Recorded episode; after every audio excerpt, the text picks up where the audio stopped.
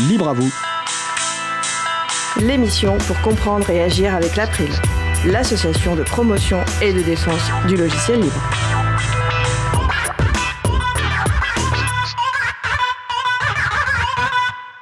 Géotrek, suite logicielle libre pour gérer et valoriser sentiers et activités touristiques, c'est le sujet principal de l'émission du jour. Avec également au programme, la CNIL force Carrefour à positiver sur la protection des données, et aussi la chronique d'Antanac sur le thème libéré aussi des pratiques. Nous allons parler de tout cela dans l'émission du jour. Vous êtes sur la radio Cause Commune, la voix des possibles 93 points en Ile-de-France et en DAB+, et partout dans le monde sur le site causecommune.fm. Soyez les bienvenus pour cette nouvelle édition de Libre à vous, l'émission pour comprendre et agir avec l'April, l'association de promotion et de défense du logiciel libre. Je suis Frédéric Couchet, le délégué général de l'April. Le site web de l'association, c'est april.org et vous pouvez trouver une page consacrée à l'émission avec les liens et références utiles et aussi les moyens de nous contacter. N'hésitez pas à nous faire des retours ou nous poser toutes questions. Nous sommes mardi 8 décembre 2020, nous diffusons en direct, mais vous écoutez peut-être une rediffusion ou un podcast. Alors, réalisation de l'émission aujourd'hui, mon collègue Étienne Gonu. Bonjour Étienne. Salut Fred. Si vous souhaitez réagir, poser une question pendant ce direct, n'hésitez pas à vous connecter sur le salon web de la radio. Pour cela, rendez-vous sur le site de la radio, causecommune.fm, et cliquez sur le bouton de chat et retrouvez-nous sur le salon dédié à l'émission. Nous vous souhaitons une excellente écoute. Alors nous allons passer bah, directement au premier sujet de l'après-midi. Évoquer le code à la main, une règle de droit ou un procès en lien avec les œuvres, les données, les logiciels ou les technologies, c'est la chronique In Code We Trust, dans le code nous croyons, de Noémie Berger, avocate au cabinet d'une. Le thème du jour, la CNIL force Carrefour à positiver sur la protection des données. Bonjour Noémie. Bonjour Fred, bonjour à toutes et à tous. Eh bien nous t'écoutons. Eh bien oui, la chronique du jour est consacrée aux, deux récentes décisions de la Commission nationale de l'informatique et des libertés qui ont lourdement sanctionné les sociétés Carrefour France et Carrefour Banque, filiales du groupe Carrefour, pour des manquements au règlement général sur la protection des données. Donc ce qu'il faut comprendre, c'est pourquoi les deux filiales de Carrefour, du groupe Carrefour, ont été condamnées. En réalité, ce qui s'était passé, c'est que la, CNIL avait été saisie de plusieurs plaintes de particuliers et à la suite de ces plaintes a organisé des enquêtes, puis euh, à l'issue de ces enquêtes a sanctionné ces deux sociétés du groupe Carrefour pour des manquements au RGPD. Donc, euh, lorsqu'elle a effectué ces contrôles, elle a permis à la société Carrefour, euh, dans le cadre de ces contrôles, de faire part de ses observations. Et à, l'issue euh, de toute cette lourde procédure, eh elle a rendu ces deux décisions le 18 novembre 2020. Ces deux sociétés, donc la société Carrefour France exerce dans le secteur de la grande distribution, la société Carrefour Banque exerce quant à elle dans le secteur bancaire, traitent énormément de données à caractère personnel et la CNIL est allée rechercher si les traitements qu'elle opérait, qu'elles opéraient toutes les deux, étaient conformes euh, à la réglementation applicable. Alors ces décisions, ces deux décisions dont on parle, elles sont marquantes. Elles sont marquantes parce que les enjeux financiers sont pour le coup euh, sans commune mesure avec, euh, avec le passé. En effet, euh, les décisions font état d'une condamnation de Carrefour France à une amende de 2 250 000 euros et pour Carrefour Banque à une amende de 800 000 euros, outre la publication euh, des deux décisions. En revanche, la CNIL ne leur donne pas d'injonction à ces deux sociétés de mettre en place eh bien, des nouveaux modes de traitement ou, ou de, corriger hein, ce qui était mal fait, puisque euh, la CNIL relève dans ses décisions que euh, les deux sociétés ont fait des efforts importants pendant toute la procédure d'investigation et que finalement leur mise en, leur mise en conformité, elles l'ont fait à ce moment-là. Sur les manquements qui leur ont été reprochés, euh, il y a tout d'abord un manquement à l'obligation d'informer les personnes. Donc là, en fait, on a considéré que les personnes dont les données étaient traitées n'étaient pas suffisamment informées. On a aussi des manquements qui concernent les cookies, donc les petits fichiers qui étaient déposés, qui sont déposés lorsque on consulte le site internet, par exemple de Carrefour. Eh bien, euh, les, règles quant au consentement des personnes n'étaient pas euh, n'étaient pas respectées. On a également un manquement qui a été relevé par la CNIL euh, en ce qui concerne la durée de conservation des données. On a des manquements aussi en ce qui concerne les droits d'exercice des personnes et le respect des droits des personnes, qui sont directement prévus par le règlement général sur la protection des données. Et enfin, euh, on a un manquement à l'obligation de traiter les données de manière loyale. Alors il faut se plonger dans, dans la lecture de ces deux décisions pour comprendre un petit peu ce qui s'est passé. Pour la société Carrefour France, parce qu'en fait, il y a deux décisions, une qui concerne Carrefour France, une qui concerne Carrefour Banque. Pour la société Carrefour France, entre 2018 et 2019, la CNIL a reçu 15 plaintes de particuliers qui se plaignaient, par exemple, de prospection commerciale qui était faite malgré leur opposition, ou de refus de faire droit à des demandes d'effacement de leurs données, ou encore des demandes euh, qu'ils avaient formulées auprès de Carrefour France qui n'avaient pas été, euh, dont ils n'avaient pas eu de suite. Donc à la suite de ces 15 plaintes, la CNIL décide d'organiser des contrôles. Elle fait des contrôles en ligne, donc directement sur les sites internet de Carrefour, mais également sur place. Donc là, elle se rend sur place et elle vient étudier la manière dont sont traitées les données.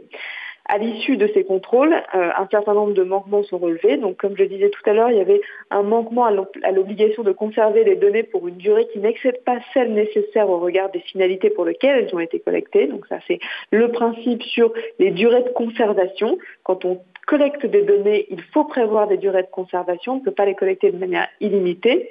Et donc là, euh, ce que relève la CNIL, c'est que la société Carrefour ne respectait même pas les durées de conservation qu'elle avait elle-même fixées. Donc, ce qui signifiait que de nombreuses euh, données de clients qui n'étaient plus, qui étaient qu'on appelait des clients inactifs, eh bien, étaient collectées et conservées depuis entre 5 et 10 ans, ce qui était euh, évidemment beaucoup trop puisque la, la société Carrefour avait elle-même indiqué qu'au niveau des durées de conservation, elle les conservait quatre années. Donc là, on était au-delà des quatre années. Euh, ce qui est intéressant dans la décision, c'est que la CNIL, et ça, ça intéressera quand même euh, un grand nombre de sociétés, c'est que la CNIL va considérer que la durée de quatre ans pour de la prospection commerciale, donc la durée de conserver les données pendant quatre ans pour de la prospection commerciale, elle considère que c'est une durée qui est excessive. Et donc, euh, eh bien là, on a une, une, ça nous permet en fait de nous donner un petit une petite référence sur euh, les durées de conservation. Euh, donc ça, c'était pour le premier point sur la durée de conservation. Ensuite, on avait également euh, des reproches qui concernaient les modalités d'exercice des droits, puisque quand nos données à caractère personnel sont traitées, on a la possibilité, dans certains cas, de pouvoir demander à accéder bah, à des informations sur les données qui sont collectées. Alors évidemment, ce n'est pas dans tous les cas, mais dans certains cas, cela s'applique. Et quand la société Carrefour France recevait une telle demande, systématiquement, elle demandait euh, un justificatif d'identité pour toutes les demandes d'exercice de droit qui n'est d'ailleurs pas prévu tel quel dans le RGPD, mais euh, il est prévu que lorsqu'il existe un doute sur l'identité des personnes, on a la possibilité de demander un justificatif. Mais doit pas cette demande, elle ne doit pas se faire de manière systématique. Et ici, euh, eh bien, la CNIL eh bien, reproche à la société Carrefour d'avoir utiliser ce moyen de euh, contrainte systématique pour finalement entraver un peu l'exercice de, de, ces droits. Euh, donc là-dessus, elle considère qu'il y a une gélation. Ce qu'elle note également, et ce qu'elle note d'ailleurs pour chacun des manquements, c'est que euh, pour chacun des manquements dans ses décisions, elle relève que la société Carrefour a engagé d'importants moyens pour faire les modifications nécessaires pour sa mise en conformité en cours de la procédure. Donc Là-dessus, elle le relève également. Et ce qu'elle reproche aussi concernant les modalités d'exercice des droits, c'est que normalement, lorsqu'on fait une demande d'exercice d'un droit euh, et que légitimement on a le droit, on a le droit à avoir notre réponse, eh bien, euh, on a souvent, il est prévu dans le RGPD, un délai dans lequel le responsable de traitement doit nous répondre. Et là, ici, en fait, ce que la, CNIL a relevé, c'est qu'il y avait des demandes qui avaient été formulées qui n'avaient pas encore eu de réponse et qui étaient au-delà du délai qui est prévu par le, par le RGPD, qui est normalement d'un mois et qui peut être prorogé euh, de deux mois supplémentaires dans certaines conditions. Donc là-dessus, évidemment, la CNIL sanctionne. Sur un autre manquement, celui-ci, il concerne l'information des personnes. Donc là, la CNIL a considéré que euh, les sites Internet, la politique de confidentialité euh, et toutes les mentions d'information pour justement expliquer aux personnes ce qui était fait de leurs données, ce, qui, ce qui, se passait avec leurs données, eh bien n'étaient pas suffisamment compréhensibles et accessibles. Et euh, elle considère donc que sur ce point-là, Carrefour France a manqué euh, à une information des personnes qui est conforme euh, au RGPD. Et, elle retient donc une faute tout en relevant toujours qu'en cours de procédure, la société a fait les modifications nécessaires pour rendre plus accessibles les informations qui concernaient les personnes. Sur le droit d'accès, elle constate également euh, un manquement puisqu'elle elle a constaté qu'effectivement beaucoup de personnes avaient euh, exercé leur, euh, faculté de droit d'accès et qu'elles n'avaient pas reçu de, réponse. Un autre point important, c'est le droit à l'effacement. puisque indépendamment du droit d'accès, indépendamment du droit eh d'opposition, on a ce qu'on appelle le droit à l'effacement qui permet dans certains cas de demander à ce que les données qui sont collectées sur nous soient ensuite effacées. Et là, euh, elle a relevé également que la société n'avait pas fait droit à certaines demandes de droit d'effacement. Et dans ce cadre-là, elle constate que depuis, la société a rectifié son erreur, mais elle relève tout de même qu'il y a eu donc un manquement à cet égard. Ensuite, il y a également des manquements qui concernaient l'opposition, puisque dans certains cas, on peut s'opposer au traitement de ces données à caractère personnel, euh, donc notamment par exemple à des fins de prospection commerciale. Et euh, là-dessus, la CNIL a relevé que dans, eh bien, la, société Carrefour avait reçu des demandes d'opposition de personnes qui ne voulaient plus recevoir de publicité par SMS, par exemple, et bah, pour le coup, ça n'avait pas été pris en compte en raison notamment d'erreurs techniques ponctuelles. Et, euh, ce qu'a relevé la CNIL, c'est que la société Carrefour avait euh, fait la mise en conformité nécessaire pendant la procédure, mais évidemment, c'était tardif puisque l'enquête était déjà en cours. Donc ces manquements apparaissent dans la décision. Il y avait également d'autres manquements qui concernaient la, sécurité des données. Euh, elle considérait que euh, sur ce point-là, la société Carrefour France n'avait pas respecté son obligation de sécurité. Autre point important, la société avait fait l'objet d'une attaque informatique en juillet 2019 et n'avait pas jugé utile de faire ce qu'on appelle la notification de la violation auprès de la CNIL. En effet, le RGPD prévoit que euh, dans certains cas, lorsque un responsable de traitement, voire même un sous-traitant, euh, subit une attaque informatique, il doit normalement faire une notification euh, auprès de la CNIL pour informer la CNIL qu'il y a eu une violation des données. Il ne, peut, il ne doit le faire que dans le cas où la violation est susceptible d'engendrer un risque pour les droits et les personnes, les droits et les libertés des personnes physiques. Donc en fait, la, formulation est assez large et elle encadre quand même un grand nombre de, violations. Et là, sur ce point-là, la CNIL relève qu'il y avait eu 4000 euh, authentifications qui avaient pu être, euh, qui avaient été euh, obtenues à la suite de ce piratage informatique et que dans ce cadre-là, il y aurait dû y avoir une notification auprès de la CNIL ce qui n'a pas été le cas. Et là-dessus, la CNIL sanctionne également la société Carrefour France. Ensuite, il y avait également des manquements euh, à l'utilisation des, cookies, puisque la, société euh, eh bien, euh, utilisait des cookies sur son site carrefour.fr et également sur le site carrefour-banque.fr. Et en fait, ce que la CNIL a constaté, c'est qu'il y avait des cookies qui étaient déposés de manière automatique sans recueil du consentement de l'utilisateur, qui est une violation euh, alors cette fois-ci, c'est pas dans le RGPD, mais sur, euh, c'est dans la loi informatique et liberté, c'est l'article 82. On en a déjà parlé, euh, on en a parlé en septembre sur les cookies. Et là, la, CNIL en fait relève que la société Carrefour aurait dû demander le consentement avant de déposer les cookies.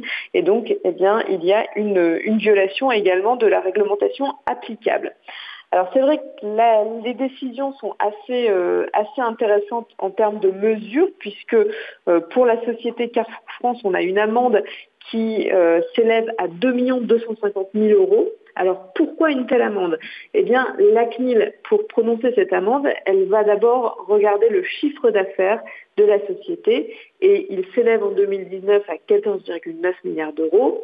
Donc elle considère que au regard de cette activité et au regard du nombre euh, et de la gravité des manquements qui ont été constatés, euh, une telle amende est proportionnée et justifiée et c'est pour ça qu'elle la prononce. Ensuite, elle va également euh, s'attacher à vérifier si il est nécessaire de publier la décision ou pas et elle considère que, encore une fois, au regard eh bien de au regard de la situation, la publication pendant une durée de deux ans est justifiée et nécessaire. Donc ça, c'était pour la première décision. Sur la seconde décision de Carrefour Banque, c'est à peu près le même, euh, le même raisonnement. Il y a juste une chose en plus, c'est qu'elle a constaté un manquement à l'obligation de traiter les données de manière loyale. C'est-à-dire qu'en fait, là, elle reproche à la société Carrefour Banque d'avoir collecté des données et d'avoir informé les personnes qu'elles allaient transférer une partie de leurs données euh, à une autre entité. Et en réalité, euh, lors de son contrôle, la CNIL s'est rendu compte qu'elle transférait plus de données que ce qu'elle avait indiqué. Donc pour elle, ça constitue eh bien, euh, un, manquement à l'obligation de traiter les données de manière loyale. Et pour d'autres manquements, euh, au, total, la société Carrefour Bank, quant à elle, est condamnée donc à une sanction de 800 000 euros d'amende. Et pareil, publication de la décision que la CNIL considère comme juste et proportionnée. Donc cette décision, ces, deux décisions, elles, sont, euh, elles nous rappellent quand même que le sujet de la protection des données, il est essentiel et qu'il faut le traiter, qu'il faut veiller quand même à sa conformité parce que euh, dans le cadre dans le cas d'un contrôle, eh bien on va la CNIL va aller vérifier que chacun des euh, chacun chacune des obligations est correctement respectée et euh, bon, on, s'aperçoit quand même et c'est une décision qui apporte beaucoup d'éléments intéressants sur justement chacun des manquements. On s'aperçoit que la CNIL prend quand même en considération le fait que la mise en conformité peut se faire aussi quand on n'a pas le choix au moment euh, du contrôle, mais il n'empêche que même si à l'issue du contrôle la mise en conformité est faite, elle sanctionne quand même les manquements passés. Donc c'est pour ça que c'est un sujet qui est euh, à traiter euh, et, on s'aperçoit que les amendes aujourd'hui, elles commencent à devenir quand même assez importantes. Donc on verra ce que sera la suite des, des contrôles et des décisions qui seront rendues en la matière mais il est sûr qu'on va au fur et à mesure pouvoir euh, mieux affiner nos, recommandations sur, euh, sur la matière grâce à ces décisions qui nous éclairent bien. Voilà, et j'en aurais terminé pour cette présentation de, ces deux décisions. Bah écoute, euh, merci de la présentation de ces deux, décisions, Noémie. La transcription de ton intervention sera bientôt disponible sur le site de l'April pour les gens qui veulent se reprolonger dedans avec les références qui sont déjà sur april.org et sur causecommune.fm. Écoute, je te souhaite de passer une belle fin d'année, puis on se retrouve en 2021 pour une plus belle année, si possible. Bon, ça serait pas difficile, hein Oui. espérons-le, espérons-le. Bah, bonne fin de journée, à bientôt, euh, Noémie. Alors, c'était la chronique. au revoir à tous. Au revoir. In Code We Trust de Noémie Berger. Euh, on va aussi simplement faire, euh, comme on vient de parler de Carrefour, on va faire un grand remerciement quand même aux, personnes qui, ont, qui, bossent chez Carrefour et notamment pendant les périodes de confinement et déconfinement. Et si Carrefour voulait vraiment positiver, elle augmenterait ces personnes de façon substantielle. Voilà. Nous allons passer à une pause musicale. Aujourd'hui, notre programmateur musical Eric Frodin du site Au bout du fil, au bout du fil.com, nous fait découvrir l'artiste américain Michael Hernandez, euh, originaire de alors Zephyrilis en Floride, qui est un passionné de musique électronique et de jeux vidéo. Son nom d'artiste c'est Blue Navy. On va écouter Starcade par Blue Navy. On se retrouve juste après. Belle journée à l'écoute de Cause Commune, la voix des possibles. Cause Commune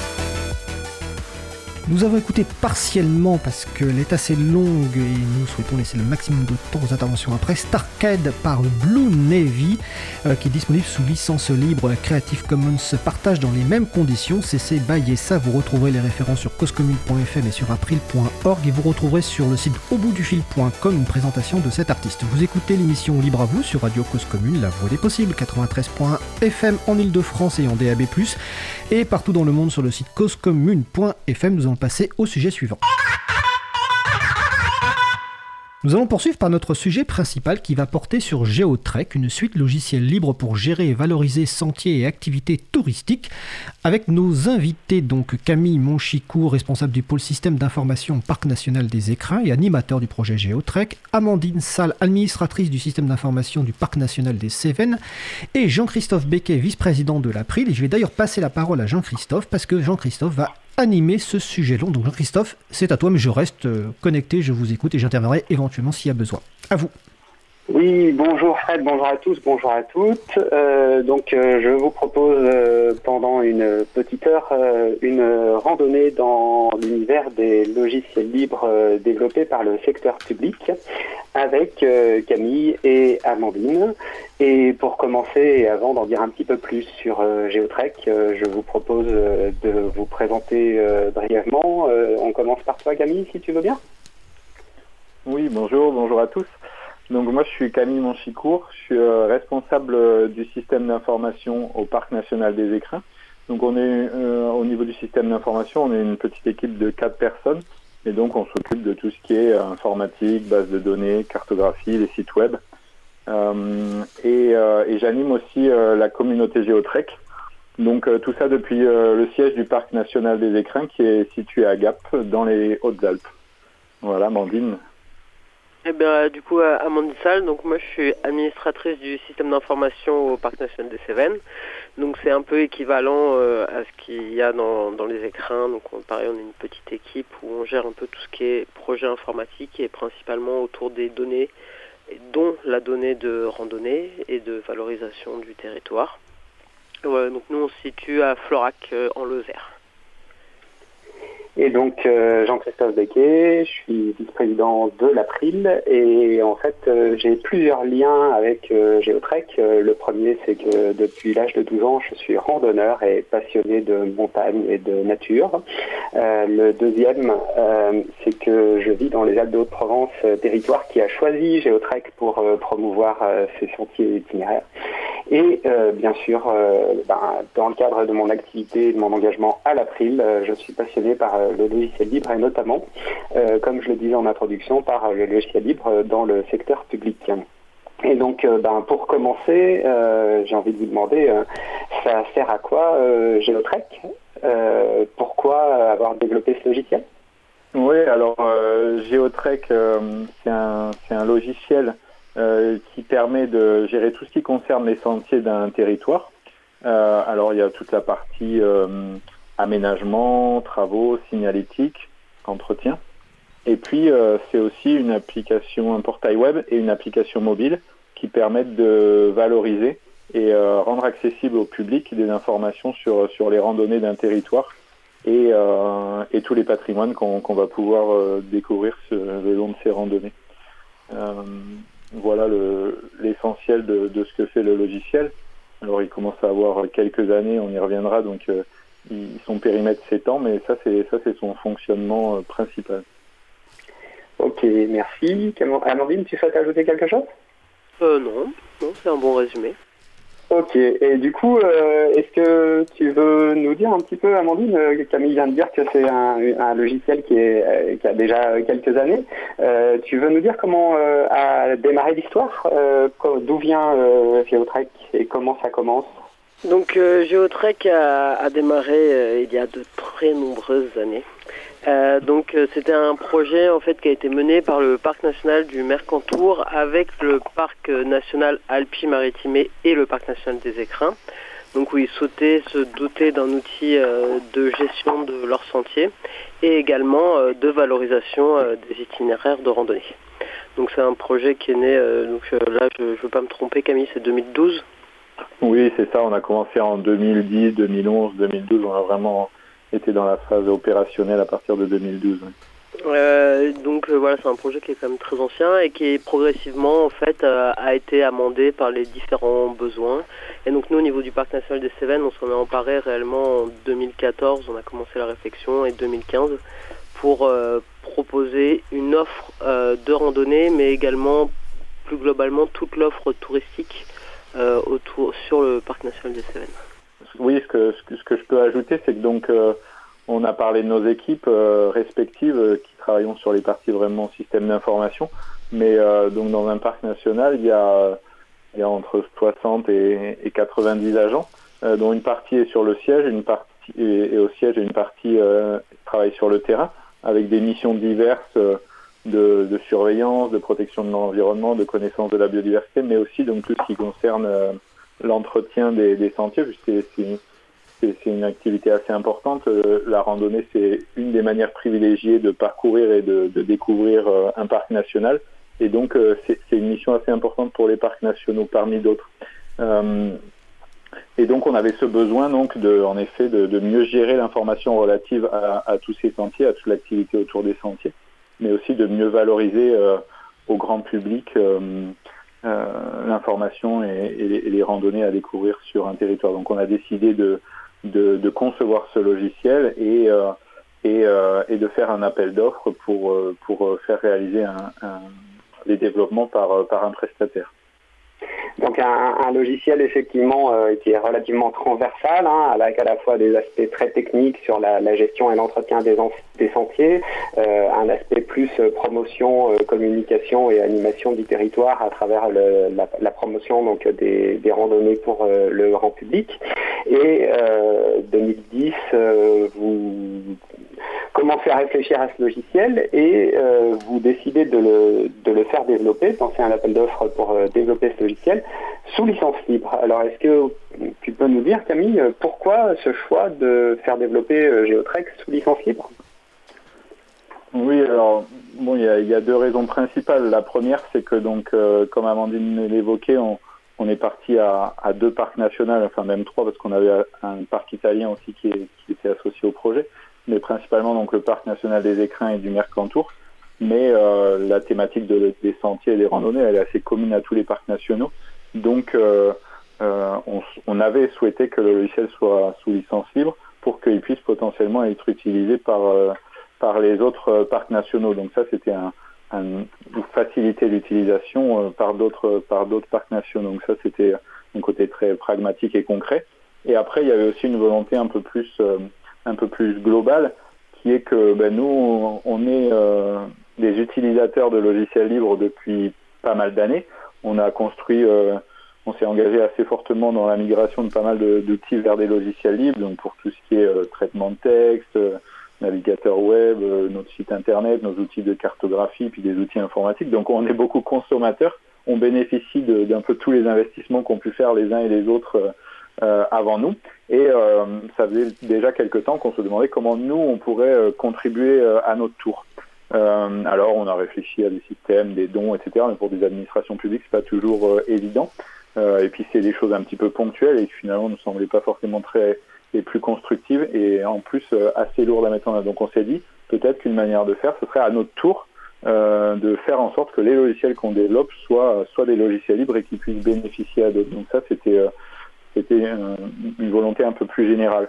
Pour autant, on n'avait ni vraiment de, maîtrise ou de connaissance de comment faire, ni euh, une volonté euh, d'aller très loin. Voilà, on s'était dit que si quelques parcs nationaux euh, utilisent, l'outil, ce serait, déjà, un bon point.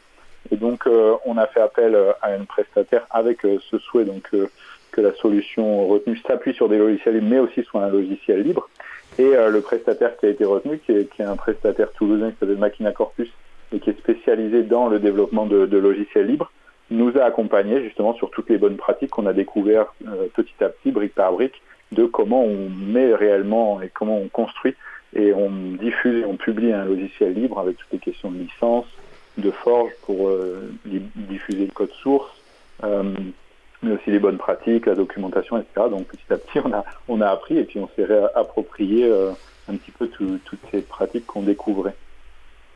Merci. Alors, euh, question de Fred sur euh, le chat. Euh, quelle est la licence libre qui a été choisie pour Geotrek? Alors, de mémoire, c'est une licence BSD. Peut-être que j'ai une bêtise. Non, non, c'est ça, ouais. Bon, alors, on s'est posé beaucoup de questions et en même temps, on, on a aussi des fois un peu mis de côté ces sujets qui peuvent euh, qui peuvent tourner euh, tourner et retourner euh, sans fin. Est-ce qu'on fait les bons choix, les mauvais choix? On, se repose encore ces questions. Mais oui, on avait pris une licence la plus ouverte possible sous sous conseil du prestataire qui qui disait déjà ben, qu'on va, on allait utiliser des, des briques qui étaient sous cette licence, et puis aussi pour en, pour en, avoir un usage le plus large possible. Voilà, on s'est reposé quelques fois la, question, d'autres ont des avis différents, nous on n'a pas d'avis tranché. ça pourrait être amené à évoluer pour d'autres projets, des fois on prend des GPL V3. Euh, mais voilà, on n'a pas. Là aussi, on a vraiment appris et euh, au fur et à mesure, avec parfois euh, des choix un petit peu difficiles à faire. Et ça, ça en, fait, ça en fait partie aussi. Mais euh, pour l'instant, on est plutôt content d'avoir une licence la plus ouverte possible, même si c'est de temps en temps rediscuté. Ok, merci. donc, après, demande la parole. Hein. Oui, juste pour préciser que euh, sur ces aspects de licence, on consacrera un jour un sujet long sur ces licences libres. Euh, Camille a, parlé de la licence BSD et aussi de GPL. La licence BSD, c'est ce qu'on appelle une licence permissive qui permet effectivement une réutilisation large, y compris dans les logiciels ensuite privateurs, alors que les licences de type GPL, c'est ce qu'on appelle des gauches d'auteur, c'est-à-dire qu'il y a une obligation de réciprocité. Mais je vous annonce qu'on fera un sujet long sur ce sujet euh, en 2021 pour entrer dans le détail. Voilà, c'était juste un point d'intervention rapide. Ok. Voilà, donc euh, si je résume euh, en tout cas ton explication, euh, il y avait à la fois donc le souhait à travers la licence libre de pouvoir mutualiser, partager des, développements sur un logiciel à plusieurs parcs, et la volonté aussi de, contribuer au, au, commun des, des logiciels libres, dans la mesure où vous en étiez surtout utilisateur et pas encore contributeur. Et du coup, j'ai envie de vous demander donc on a dit, voilà, Geotrek a, presque 10 ans. Euh, euh, quel résultat aujourd'hui euh, on, en est où avec Geotrek en termes de, fonctionnalité du, logiciel, de maturité du logiciel et puis d'adoption surtout? Camille? Oui, alors ben, finalement la, dynamique a pris assez vite et assez fort. Elle est montée en puissance.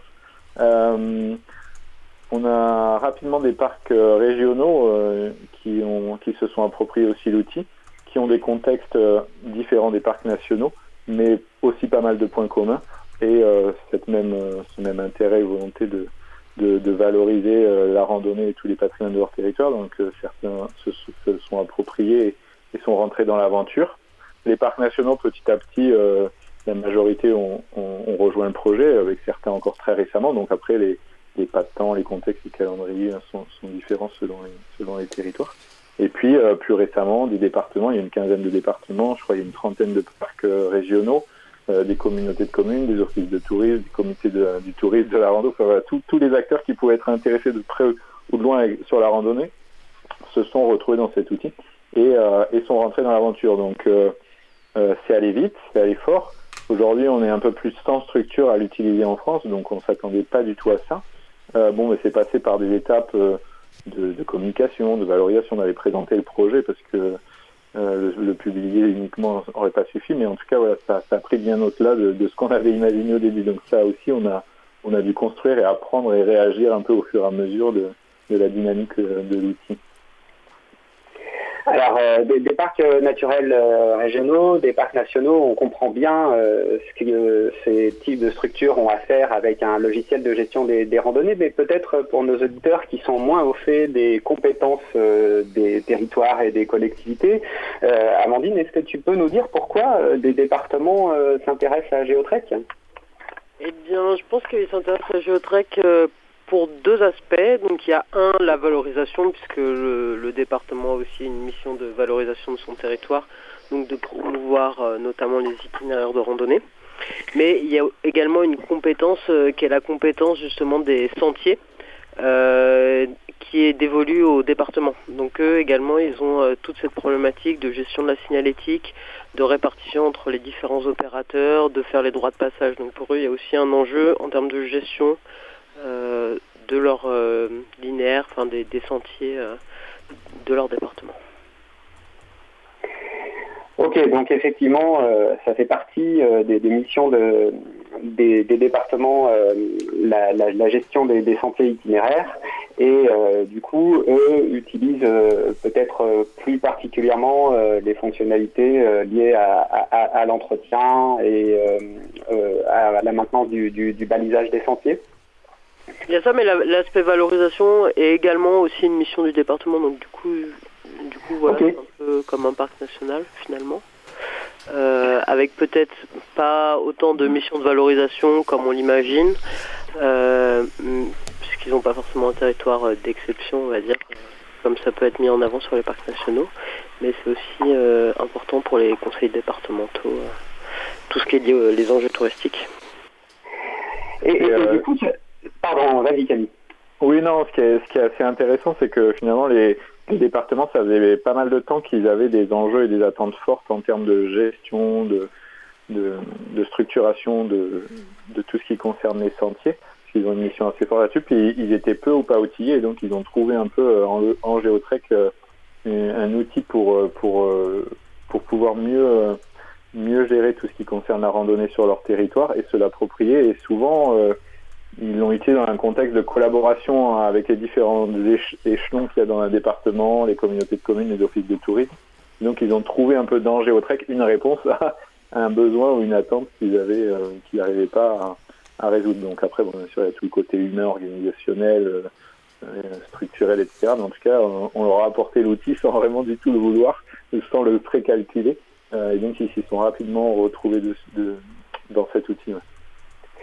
Du coup, en termes de, jeu d'acteurs, ça doit donner des, scénarios intéressants parce qu'effectivement, un sentier, il est à la fois, euh, il peut être dans un parc naturel, il peut être en même temps, enfin, il est en même temps euh, dans, un département, et donc du coup, euh, des, acteurs se retrouvent peut-être à travers Géotrek à, collaborer plus ou à travailler ensemble.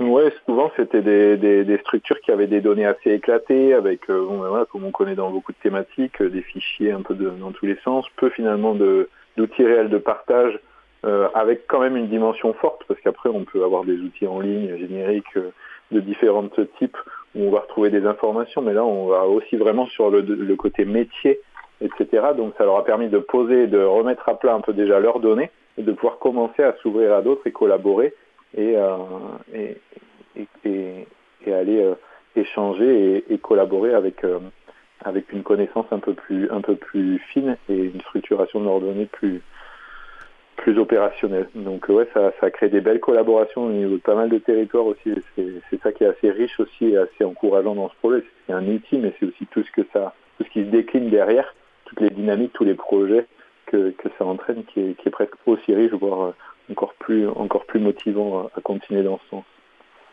Moi je trouve ça très intéressant parce qu'effectivement c'est un projet qui démarre avec euh, trois parcs, euh, voilà, euh, au, départ qui ont, un besoin commun, qui décident de le mutualiser, qui ont l'idée de, le faire sous licence libre. Et tu l'as dit, aujourd'hui plus d'une centaine de, réutilisateurs.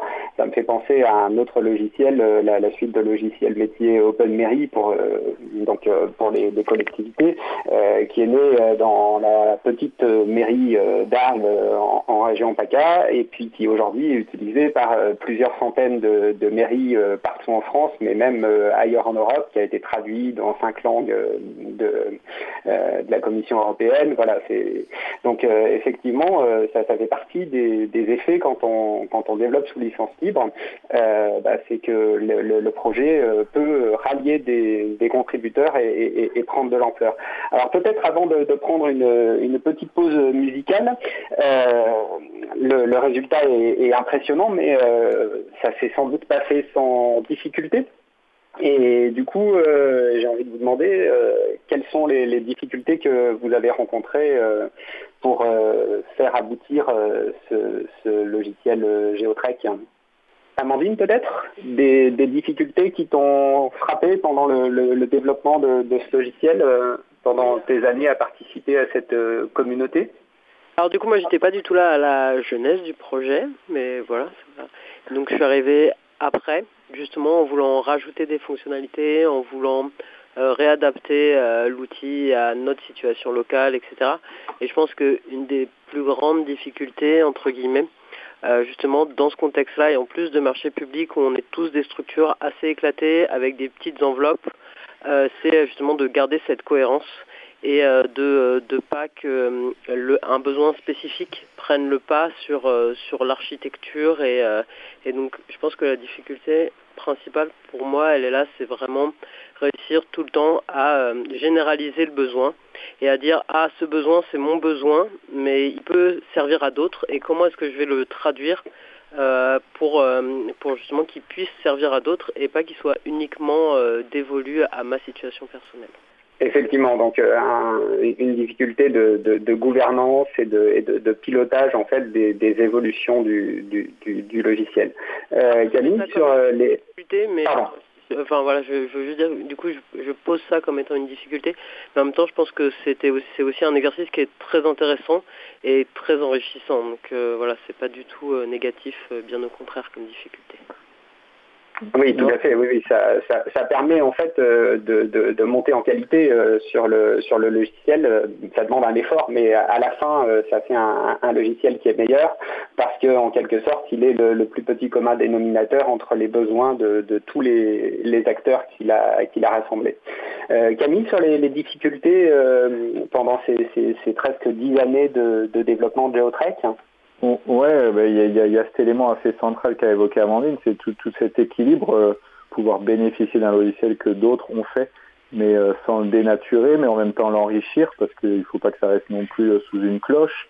Euh, faut pas non, non plus tomber dans des systèmes de gouvernance trop centralisés où à chaque fois qu'on veut rajouter un bouton, il faut faire 15 comités et garder quand même une certaine dynamique et que les, que les structures puissent s'en emparer avoir une dynamique qui leur est propre. Donc ce, cet équilibre, il est, il est toujours, euh, toujours assez, assez fin, mais, euh, mais il est très intéressant parce que euh, bon, il nécessite des mécanismes d'animation, d'animation de la définition des besoins, de réflexion technique. Donc le ou les prestataires ont aussi leur rôle à jouer là-dedans. Nous, en tant qu'animateurs plus de la communauté des utilisateurs, on essaie aussi de faire du lien entre les différents projets, leurs besoins sans non plus voilà de vouloir centraliser tous les processus de décision pour laisser. Hein.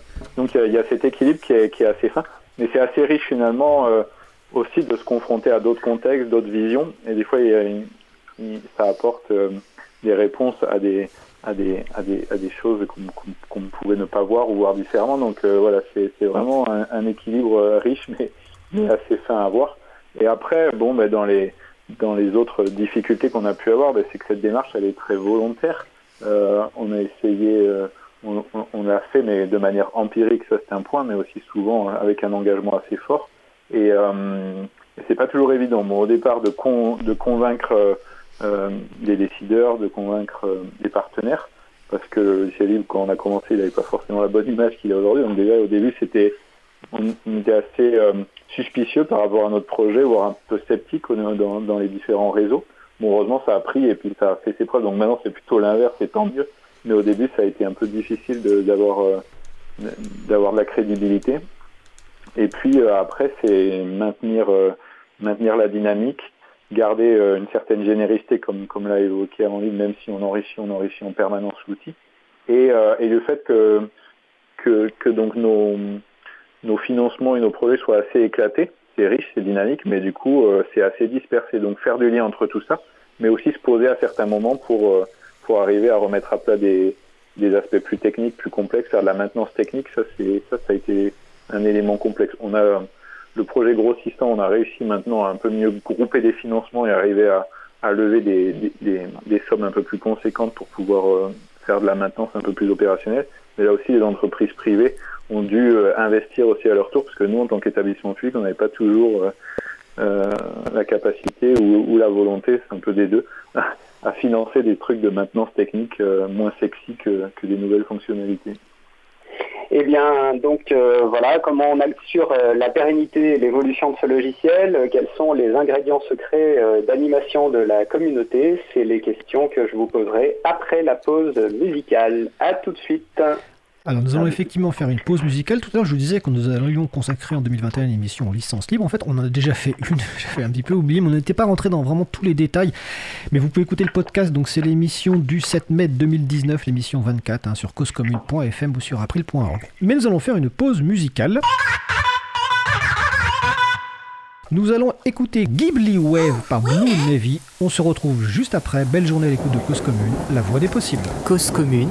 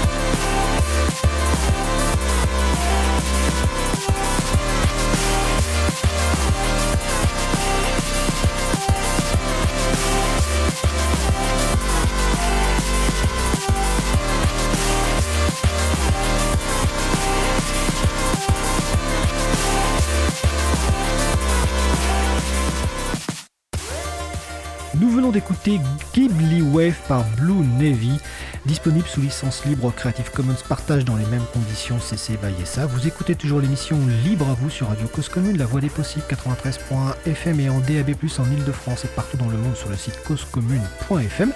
Nous allons poursuivre notre sujet long avec nos invités du jour. Le sujet long porte sur Geotrek, suite logiciel libre pour gérer et valoriser sentiers et activités touristiques. Nos invités Camille Monchico, responsable du pôle système d'information au Parc national des écrins et animateur du projet Geotrek.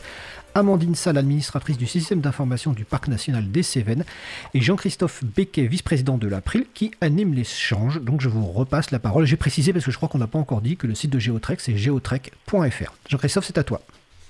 Merci. Donc, euh, on a parlé de la naissance euh, de Geotrek euh, au début des années 2010, du choix de l'adoption d'une licence libre, la licence BSD, et l'adoption aujourd'hui, disons après, de ce logiciel par plus d'une centaine de structures, parcs nationaux, régionaux, départements, etc. on a commencé à parler avant la pause des, des difficultés qui se posent lorsque on développe un tel logiciel, notamment euh, faire travailler ensemble euh, une telle euh, diversité d'acteurs. Et du coup, j'ai envie de vous demander, Camille, Amandine, quels sont les, ingrédients secrets pour euh, animer une, communauté autour d'un logiciel euh, qui rassemble plus d'une centaine d'acteurs euh, aussi divers que ceux qui ont été, cités Qu'est-ce qu'il faut faire Qu'est-ce que vous avez mis en place et qui fonctionne pour faire vivre ce logiciel? Camille? Ouais, alors c'est je pense qu'il y a des éléments un peu fondamentaux là, qui, sont, qui, ont été mis en place dès l'origine, c'est-à-dire on, on était deux parcs nationaux au départ, mais euh, on n'était pas 10, ni 20, ni 50. Et le fait qu'on soit deux, ça nous a obligés déjà dès le début à penser nos petits besoins spécifiques du parc des écrins ou du Mercantour de manière un peu générique, de se confronter à un autre, à un autre contexte, mais sans rentrer non plus dans des, dans des systèmes où on doit se mettre à 20 autour d'une table et de discuter de chaque truc. Donc c'était finalement assez, assez opérationnel parce qu'on n'était que deux mais on n'était pas tout seul et du coup euh, ça nous a obligé à, prendre du recul. Et voilà. Et du coup le fait que ça fonctionne pour deux euh, ben, finalement on se rend compte que ça fonctionne pour 100 aujourd'hui et ça a pu être euh, généralisé à d'autres à d'autres structures. Donc ça c'est quelque chose qu'on a essayé de reproduire après même quand le projet grandissait. C'est à chaque fois qu'on a des besoins éviter de les faire tout seul dans son coin dans son tunnel mais sans non plus rentrer dans des processus où on se met à 50 autour d'une table et on décide de tout et on a des gros processus de décision euh, centralisé. Donc ce modèle décentralisé, avec des petits groupes qui avancent sur un sujet, qui informent beaucoup le collectif. Donc on n'est pas dans les gros processus de décision, mais par contre beaucoup d'informations, ça c'est vraiment la clé, je pense, euh, du projet. Hein. On en serait resté juste là si on avait fait notre truc et qu'on l'avait déposé sur une forge. Euh, au-delà de la question de la licence, de la forge, quelle forge, etc., qui sont des débats intéressants, mais c'est aussi tout ce qu'il y a autour qui a, qui a vraiment fait le, qu'on est passé à l'étape suivante, c'est-à-dire aller voir euh, les gens, euh, faire, de la, faire un site internet, euh, aller dans des, dans, des rencontres de différents acteurs liés à la rando pour présenter le projet. Et ça, ça a été les éléments bien, bien plus importants, je pense, que le simple fait de les mettre sur une forge et de, mettre une licence, même si c'était des éléments aussi importants. Donc, Alors, faire, des petits groupes et puis valoriser, animer et toujours partir du besoin et des petits collectifs qui rendent compte au, au collectif qui sont libres d'avancer, mais qui n'ont pas non plus une lourdeur euh, décisionnelle trop forte et qui sont euh, Merci Camille. Euh, donc juste une précision euh, de vocabulaire. Une forge en fait c'est euh, un, endroit en général sur un serveur. ça, ressemble un peu à un site. Et c'est un endroit en fait où on dépose le code source du logiciel et qui fournit tout un tas d'outils pour, pour collaborer, pour contribuer autour du développement du logiciel, comme la possibilité d'aller modifier le code, signaler des bugs ou proposer des nouvelles fonctionnalités. Euh, donc du coup, tu as parlé de cet aspect essentiel de, la communication en fait entre les, acteurs au sein du projet. Euh, d'une manière très concrète et, pratique. Euh, quels sont les, outils de, communication que vous utilisez dans la communauté Géotrek? Liste de diffusion, wiki, Camille? Ouais, alors bon, c'est parti d'outils plutôt techniques, donc les dépôts GitHub en l'occurrence, pour euh, avoir accès à la documentation, pour échanger, remonter des bugs, discuter de fonctionnalités, donc plutôt avec euh, les personnes les plus impliquées techniquement. on s'est rendu compte qu'il fallait aussi élargir, donc avoir une liste de diffusion plus générale euh, pour les acteurs au sens large, qui ne sont pas que techniques, et impliquer aussi toutes les personnes plus liées à la thématique de la randonnée, des sentiers, etc. Et puis rapidement, en fait, on a voulu se rencontrer physiquement parce que nous, on était un peu un nœud au niveau de, un nœud central, mais les gens, les gens passé beaucoup par nous et on a voulu qu'on se connaisse plus généralement. Donc on a organisé à partir de 2016 des rencontres. Et, euh, et ça, c'est un outil euh, très demandé qui a vraiment permis de passer à la vitesse supérieure et, et de vraiment euh, donner un, un, élément fondateur à cette communauté qui n'était que virtuelle et beaucoup passant par nous ou le prestataire. Donc euh, du coup, le fait de le fait de se rencontrer, ça, ça a vraiment assis le projet, ça l'a pérennisé, ça a permis aux gens de se connaître, d'échanger. Euh, donc ce côté humain rencontre, il a été essentiel, il est très demandé. Alors c'est des fois un peu lourd à organiser chaque année, donc c'est des fois tous les deux ans. Mais en tout cas, c'est essentiel, les gens ils sont attachés. Puis après, des petits groupes de travail, un comité de pilotage, mais qui reste euh, assez consultatif, participatif, qui ne veut pas centralisateur ni décideur, mais qui est plutôt là pour poursuivre un peu le projet dans les, dans les grandes lignes, organiser des rencontres, voilà, faire de l'information, euh, mais euh, surtout beaucoup euh, de petits groupes de travail par projet, par thématique, selon les contextes, qui se font et qui se défont au rythme des projets, qui, collaborent et qui, font beaucoup d'informations au collectif. Alors effectivement, si je peux juste apporter un, rapide témoignage, j'ai eu la chance d'intervenir dans l'une des rencontres euh, et moi j'avais été frappé effectivement euh, sur, sur le temps d'une journée hein, euh, par l'énergie, la, dynamique et la convivialité des participants, voilà, il y avait quasiment une centaine de personnes réunies autour de autour de Geotrek avec des, des mini-présentations, des, des, ateliers ensuite plus pointus sur des sur des aspects sur des questions techniques ou thématiques autour du logiciel. Et donc voilà, je, trouve que c'était c'était vraiment c'était vraiment impressionnant. Et, d'ailleurs, c'est quelque chose qu'on pratique beaucoup euh, dans le monde du logiciel libre. Euh, dont pendant, de nombreuses années, euh, ont eu lieu chaque année les rencontres mondiales du logiciel libre, qui était un, événement dans lequel on se retrouvait pendant une semaine sur un campus pour discuter de, logiciels libres et présenter les, dernières, les dernières évolutions et, échanger, partager. Et je pense effectivement que c'est vraiment un aspect très important dans dans le développement d'un logiciel libre. Et donc, euh, du coup, si on, si on se projette un petit peu euh, dans l'avenir, euh, Amandine, selon toi, les, prochains défis pour Geotrek, les prochains pas? Donc, bah, y a... donc là, actuellement, quand même, il faut savoir qu'on est en... Donc, on a lancé un gros marché pour bien faire évoluer le logiciel. Donc, bah, déjà, ça, c'est le pas en cours qu'il faut qu'on passe.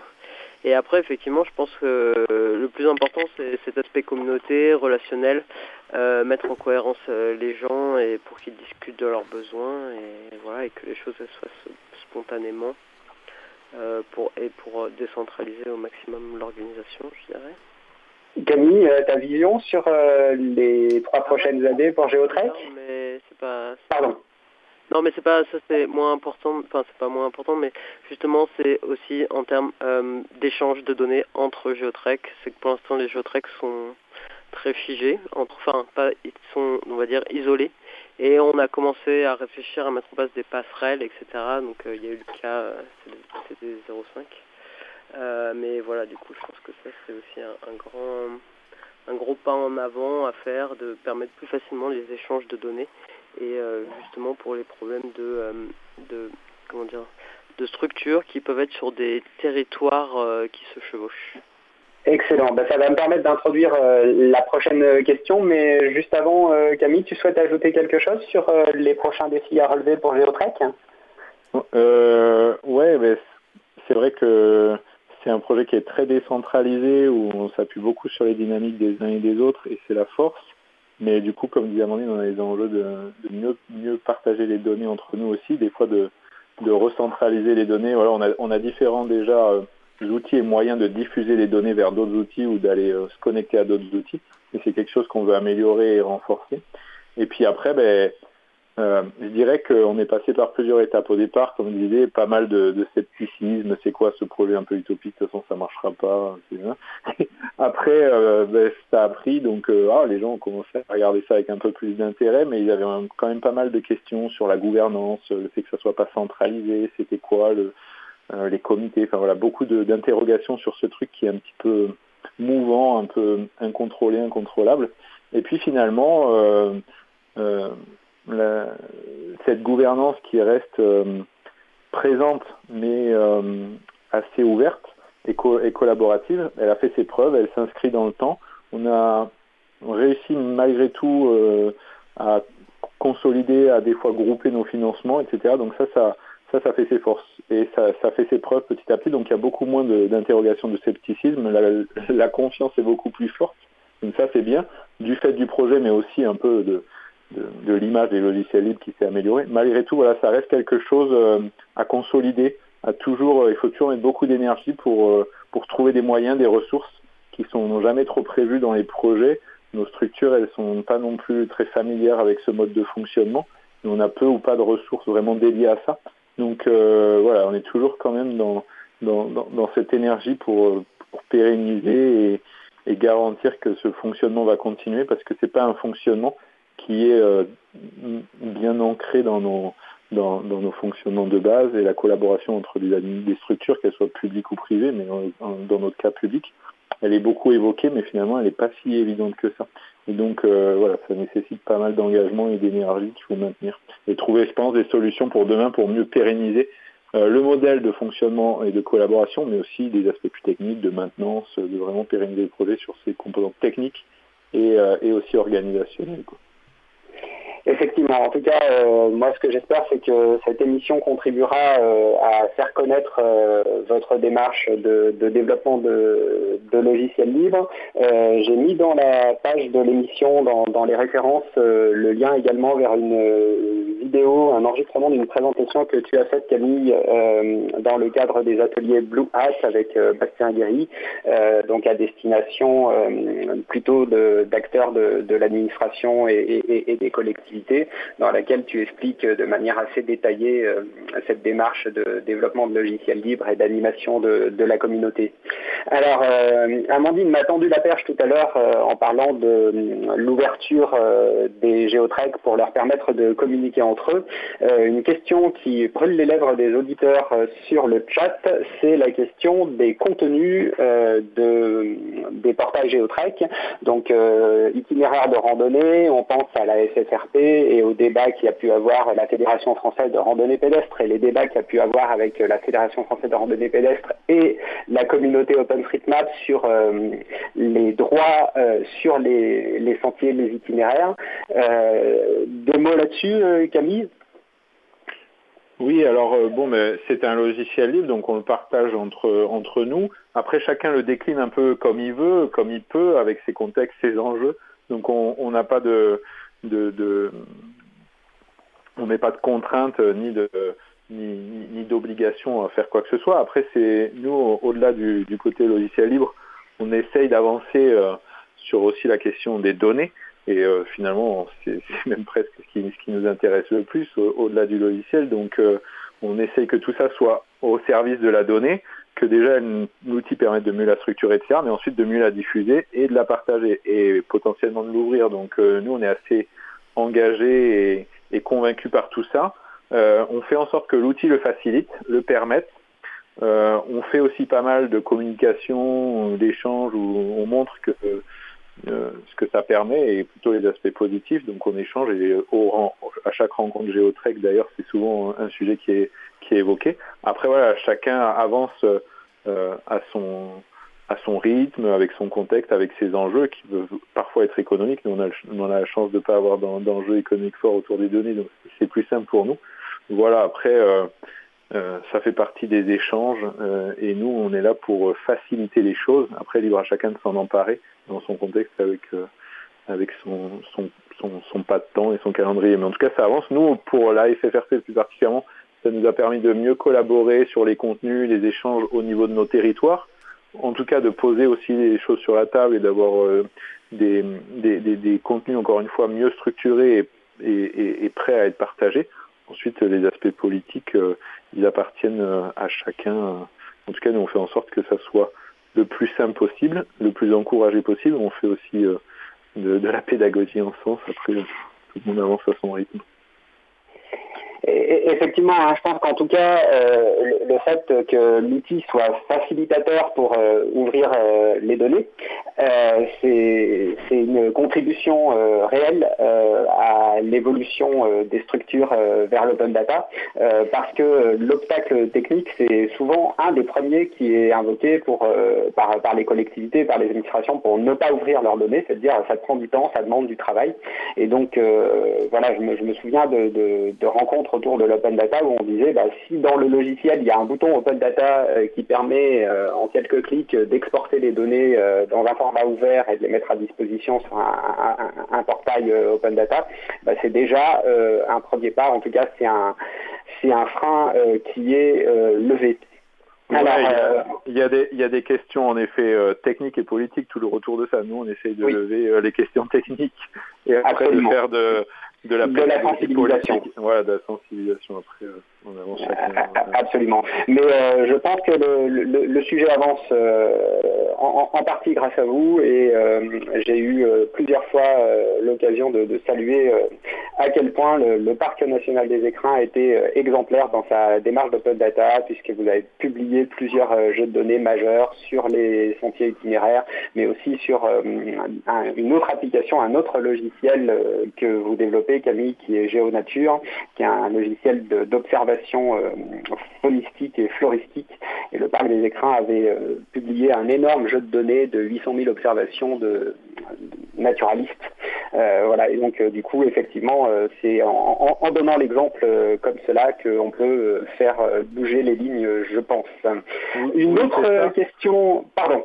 Oui, non, c'est ça, ça, on a, ça permet de démystifier les choses et par des cas concrets, on essaye, voilà, à notre niveau, on s'est rendu compte que quand on fait quelque chose, si ça marche, finalement, ça permet de dédiaboliser, de démystifier, puis ça inspire ou pas, mais en tout cas, c'est cette démarche qu'on essaye d'avoir.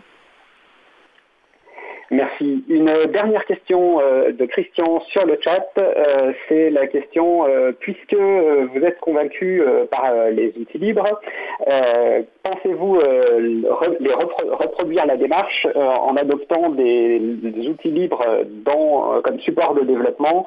Donc on a parlé de, GitHub, les réseaux sociaux alternatifs, le fait de, déposer le code, de, basculer le, le code de Geotrack sur sur, une forge libre. Est-ce que ça fait partie des, des, évolutions qui sont envisagées? Ouais, ben, on, s'est posé des questions aussi à ce niveau. Euh, après, euh, il y, a, le pragmatisme et l'historique aussi des fois qui, jouent. Euh, on, a, on, a, on a pris nos habitudes, etc. sur GitHub, alors quand Microsoft est arrivé, on s'est tous posé des grandes questions, on, a, on, en a pas mal discuté. Mais voilà, on n'a pas réglé tous les sujets. Celui-là, ça en fait partie. On a des outils aussi de communication. On a essayé de privilégier des outils ouverts, mais on n'est pas parfait. Euh, GitHub, on ne sait pas. On a évoqué le sujet, mais bon, ça nécessite aussi d'ouvrir des chantiers qu'on a qu'on a n'a pas ouverts par manque aussi de temps et, de priorité. Mais euh, ça, peut faire, ça fait partie des, des interrogations qu'on a, mais qu'on n'a pas priorisé pour l'instant. Ok, merci. Euh, donc on, approche euh, de la fin du temps euh, imparti. Amandine, quelques, mots de, conclusion, des, choses sur lesquelles tu souhaiterais insister sur Geotrek?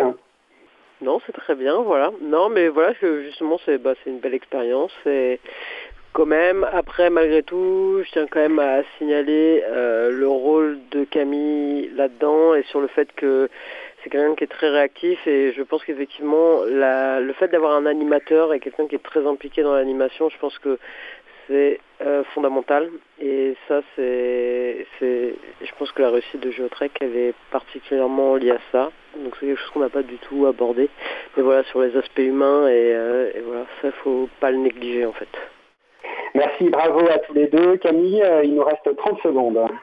Est-ce que oui, tu non, souhaiterais ajouter quelque chose? C'est une démarche qui, est, euh, qui a été euh, assez empirique, un peu avec pas mal de scepticisme au, début. Et puis voilà, on a, on a eu une démarche, on a essayé d'être ouvert, de, de, donner de la place aux différents acteurs. Et on voit que ben, les gens sont en attente de tout ça euh, s'y retrouvent et à chaque fois les retours qu'on a des utilisateurs ou des structures, c'est que ça fait du bien de voir un projet comme ça politique où on peut où on peut arriver euh, avec son son contexte et trouver une place et, et pouvoir échanger sur sur plein d'aspects. Donc ça fait vraiment du bien de voir ça. Après, euh, voilà, les questions qu'on se pose, c'est comment passer à la vitesse supérieure. Et, euh, et, et toi, tu es engagé là-dedans, tu as parlé de Bastien, on essaye d'avancer, mais on voit que voilà, il, va falloir euh, euh, passer la vitesse supérieure si on, si on veut monter une vraie marche. Et, euh, et on voit que la mutualisation là, avec un outil comme ça, parce qu'on a 100 structures qui partagent un outil qui, qui, vaut plusieurs centaines de milliers d'euros, elle est, elle est conséquente. Euh, le bonne utilisation des fonds publics, on pense que, et on nous a souvent euh, salué que, que c'était un exemple vraiment réussi à leur sens.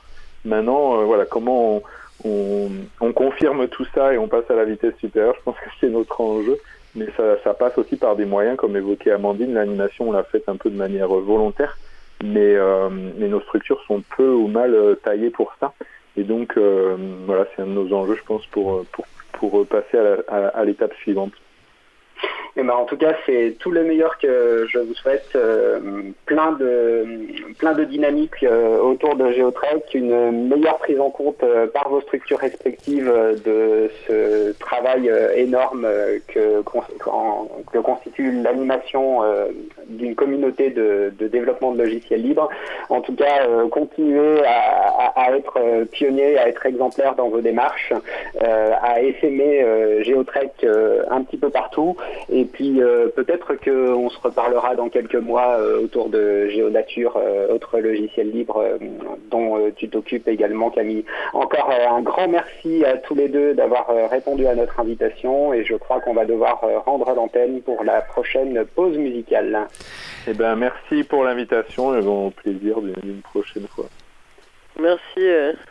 Eh bien, merci. Donc, c'était Camille Monchico, responsable du pôle système d'information au Parc national des écrins, animateur du projet Géotrek. Amandine Salle, administratrice du système d'information Parc national des Cévennes.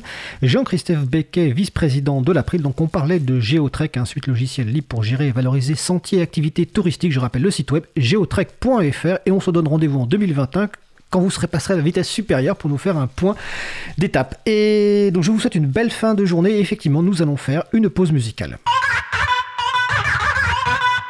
Euh, juste avant la pause musicale, Amandine parlait du rôle important des animateurs. Je précise que sur la question posée par Christian Christian, c'est l'animateur de notre Chapril, contribution donc aux services libres, loyaux et éthiques que vous pourrez retrouver sur chapril.org avec des nouveaux services. Et effectivement, le rôle de l'animateur est absolument essentiel. Donc la pause musicale, nous allons écouter euh, Purely Grey Extra Groovy Remix par Blue Navy. On se retrouve juste après. Belle journée à l'écoute de Cause Commune, la voix des possibles. Cause Commune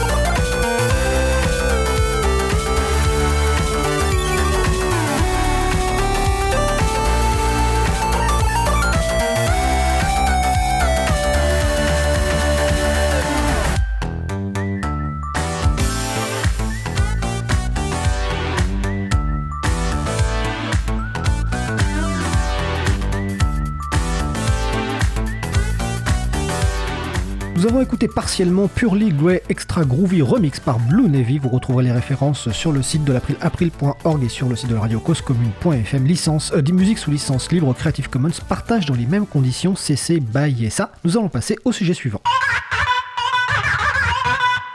Que libérer d'autre que du logiciel? La chronique d'Antanac. Isabelle Carrère et d'autres personnes actives de l'association Antanac se proposent de partager des situations très concrètes et ou des pensées mises en acte et pratiques au sein du collectif reconditionnement, baisse des déchets, l'entraide sur les logiciels libres, l'appropriation du numérique par tous et toutes. La chronique du jour par Isabelle portera sur le thème Libérer aussi les pratiques. Isabelle, nous t'écoutons. Bonjour Fred, bonjour à tout le monde. Bonjour.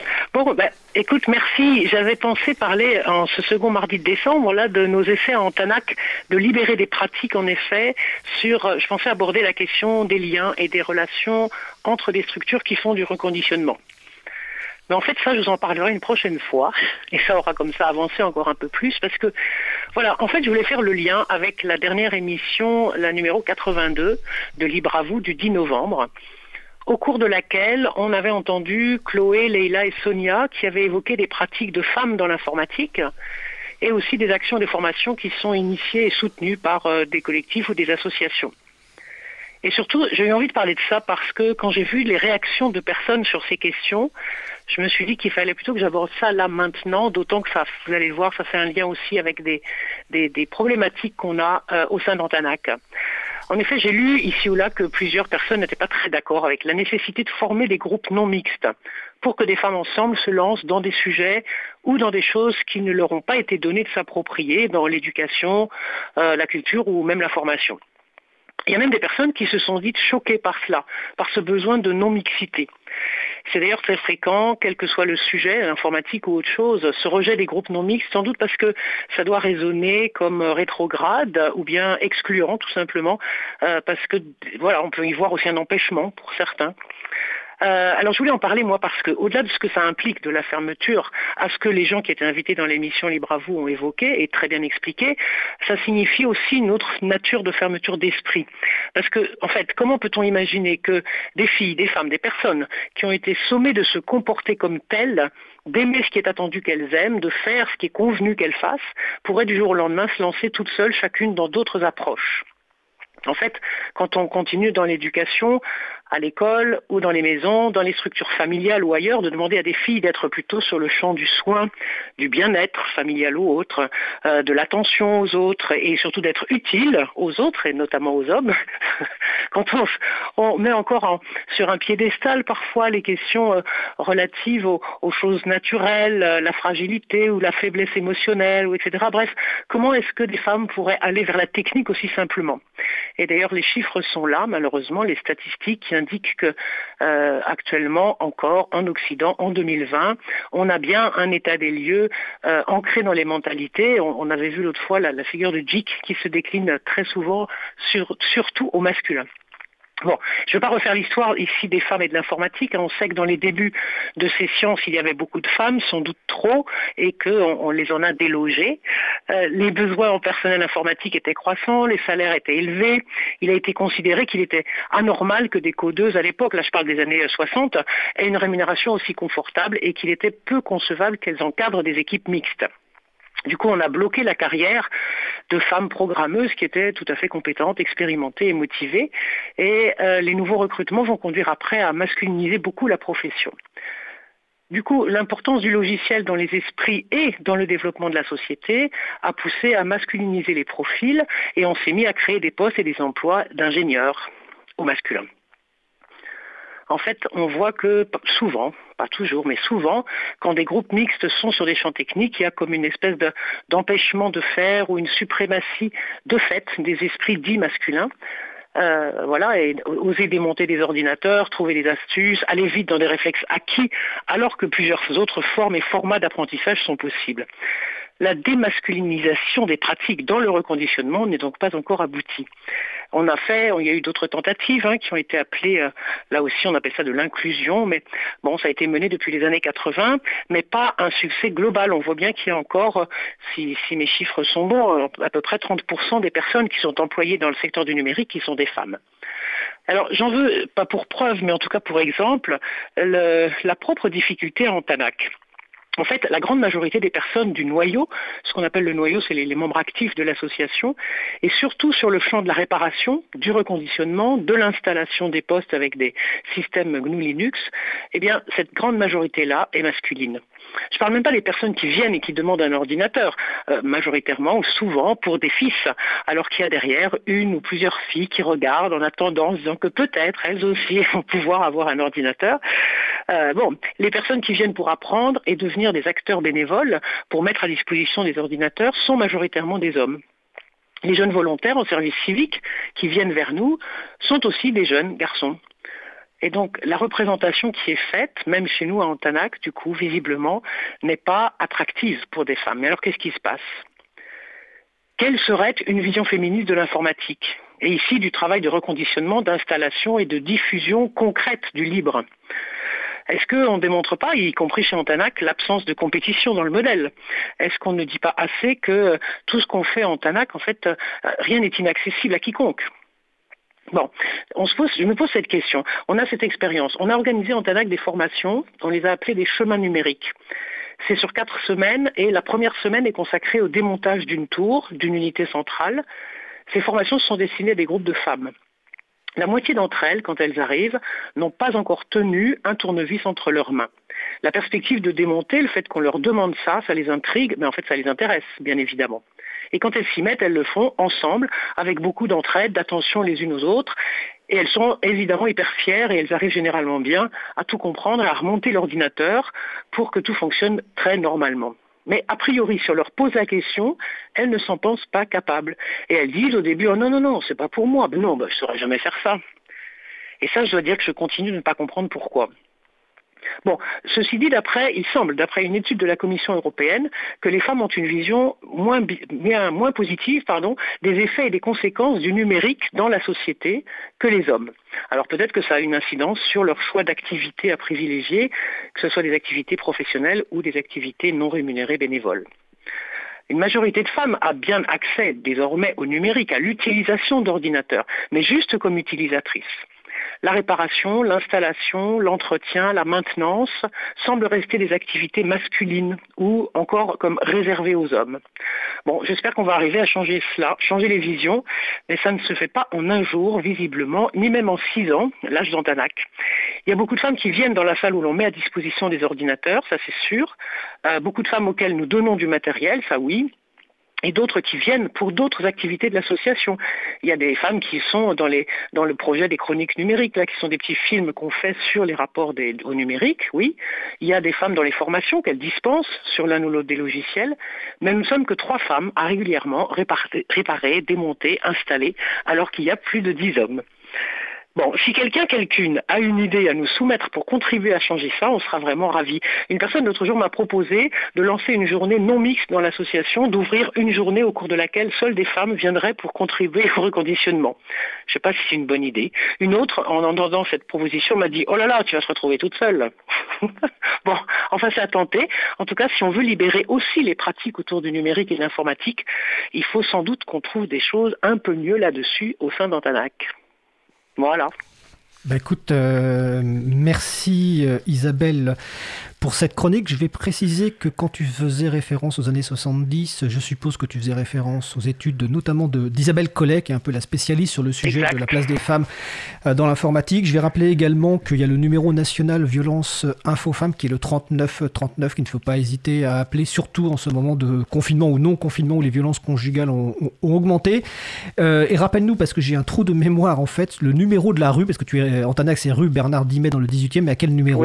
Nous, on est au 18, la radio au 22 et Antanac au 18. Voilà, j'avais un doute. Donc, euh, si vous voulez, euh, si vous avez une réponse, ou en tout cas, si vous voulez euh, discuter avec Isabelle et les autres personnes d'Antanac, ou simplement découvrir Antanac, hein, donc, qui est juste à côté du studio, donc vous allez au 18 rue Bernard Dimet dans le 18e arrondissement de Paris. Et nous, effectivement, nous sommes au 22.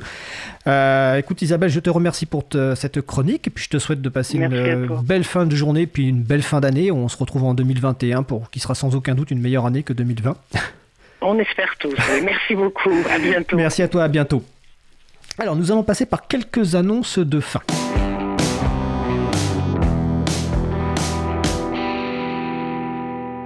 Alors, je surveille. Lors dans les annonces de fin, donc, euh, bah, comme dans cette période de confinement, non-confinement se poursuit, euh, Parinux, le groupe d'utilisateurs et d'utilisatrices de logiciels de la région parisienne, n'organise plus ses journées, enfin ses soirées de contribution le jeudi soir en présentiel. Et à la place, il y a des soirées de conversation autour du libre. Donc, la prochaine, c'est jeudi 10 décembre 2020 de 20h30 à 22h30. Euh, c'est en visioconférence, donc vous allez sur le site parinux.org. Et le sujet, c'est la visite guidée de Bastet.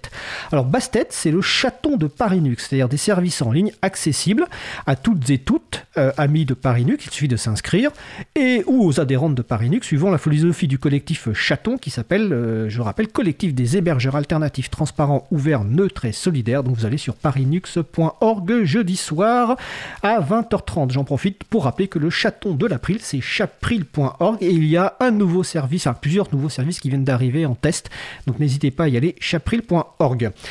Euh, je regarde s'il y a d'autres annonces. Bah, a priori, non, je ne pense pas. Il y aura d'autres événements sans doute que vous pouvez retrouver donc, sur le site de l'agenda du libre, agendadulibre.org.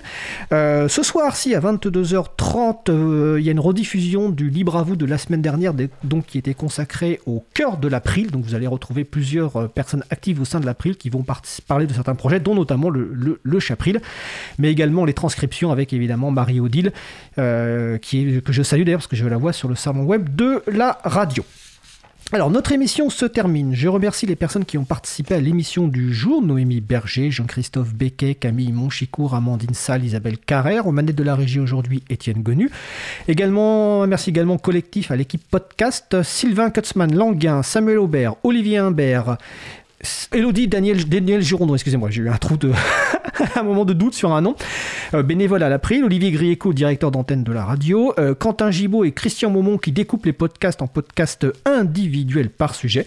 Vous retrouverez sur le site web de l'April et sur le site de la radio, donc april.org et causecommune.fm, toutes les références utiles. N'hésitez pas à nous faire des retours pour indiquer ce qui vous a plu, mais aussi des points d'amélioration. Vous pouvez également nous poser toutes questions et nous y répondrons directement ou lors d'une prochaine émission.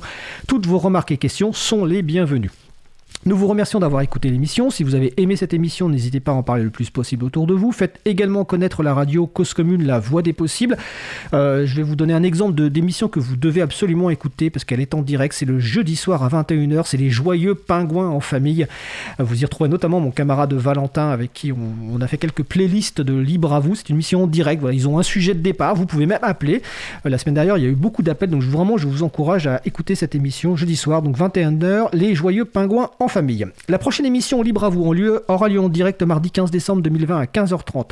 Notre sujet principal portera sur la Fondation pour le logiciel libre avec l'interview donc de son nouveau président Geoffrey Knowth et la nouvelle administratrice Odile Benassi. Donc l'interview aura lieu en français. Donc c'est un grand plaisir que nous avons d'avoir euh, le nouveau président de la Free Software Foundation, donc la Fondation pour le logiciel libre, et Odile Benassi qui est la première, à ma connaissance, européenne à avoir rejoint le conseil d'administration de la, de la fondation et qui est par ailleurs une membre euh, très ancienne historique de l'association après. Donc on les retrouve la semaine prochaine. Nous vous souhaitons de passer une belle fin de journée. On se retrouve en direct mardi 15 décembre 2020 et portez-vous bien.